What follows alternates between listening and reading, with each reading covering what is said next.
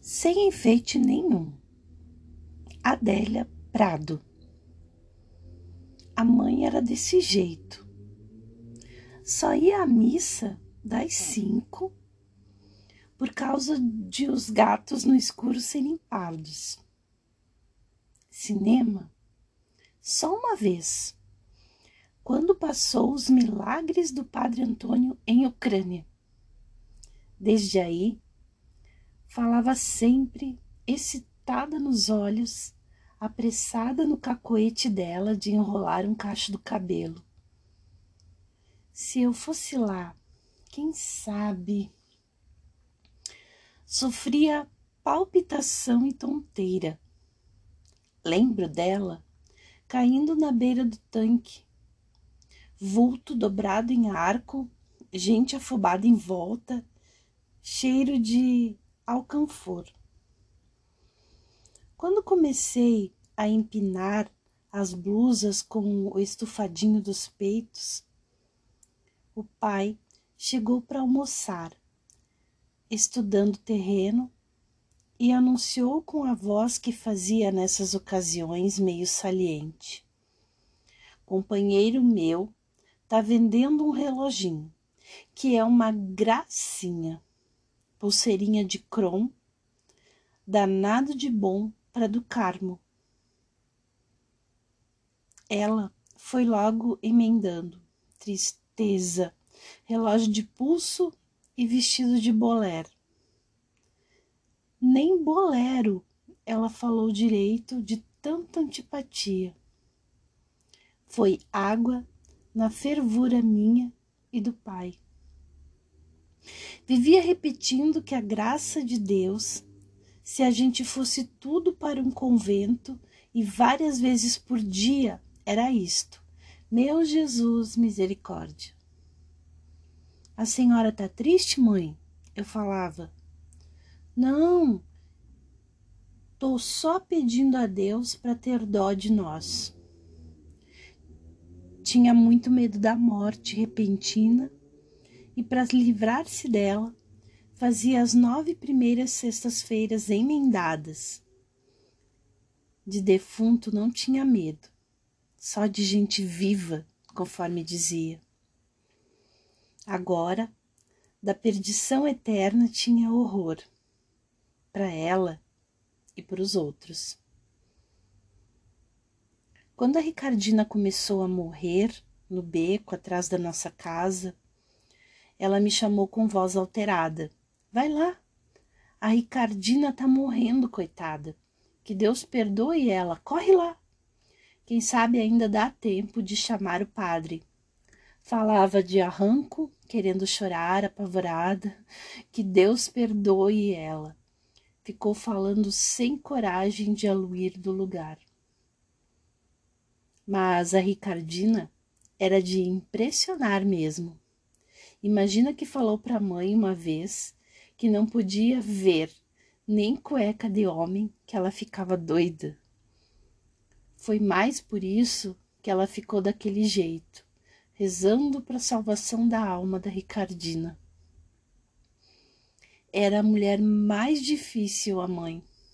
Difícil, assim, de ser agradada. Gostava que eu tirasse só dez e primeiro lugar. Para essas coisas não poupava.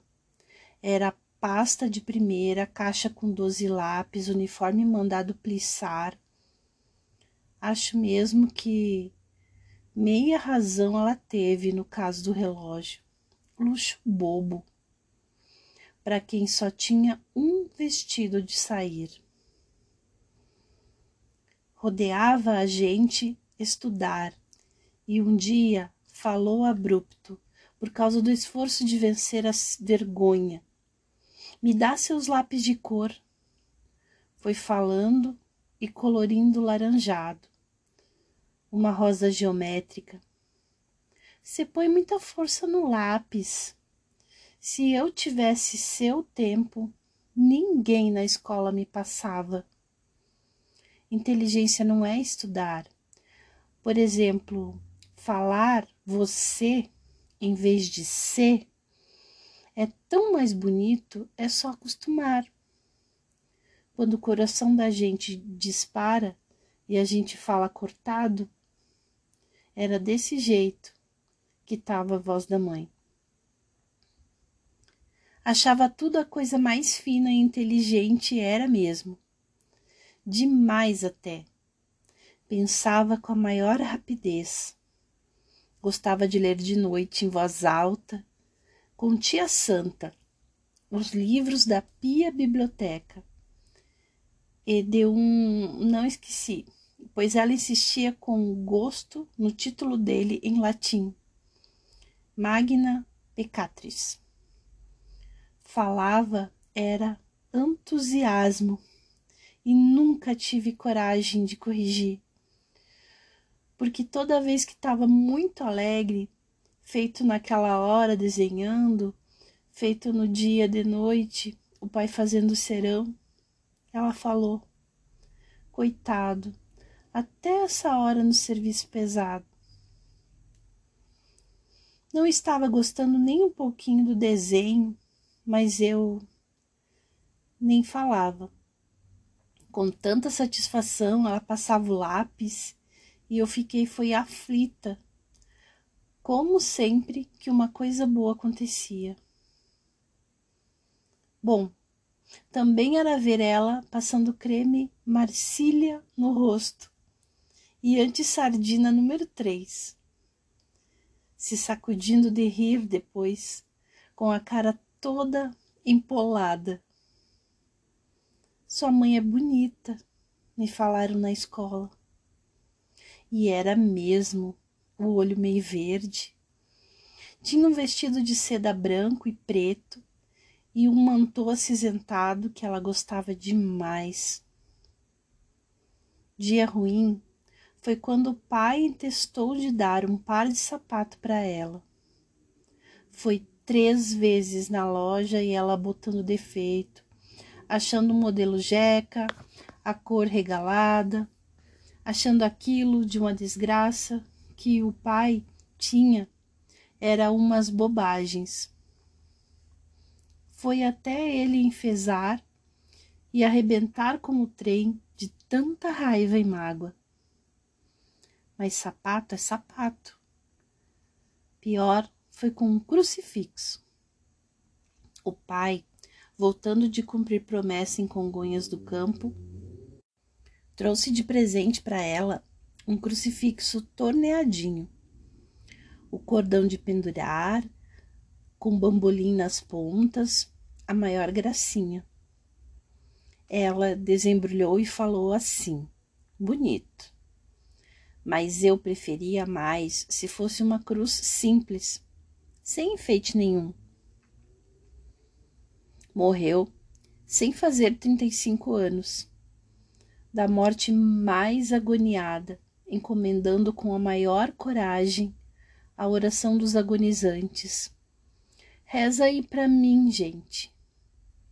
Fiquei hipnotizada olhando a mãe. Já no caixão, tinha a cara severa de quem sente dor forte, igualzinho no dia que o João Antônio nasceu. Entrei no meu quarto querendo festejar e falei sem graça. A cara da senhora parece que tá com raiva, mãe. O Senhor te abençoe e te guarde. Volva a ti o seu rosto e se compadeça de ti.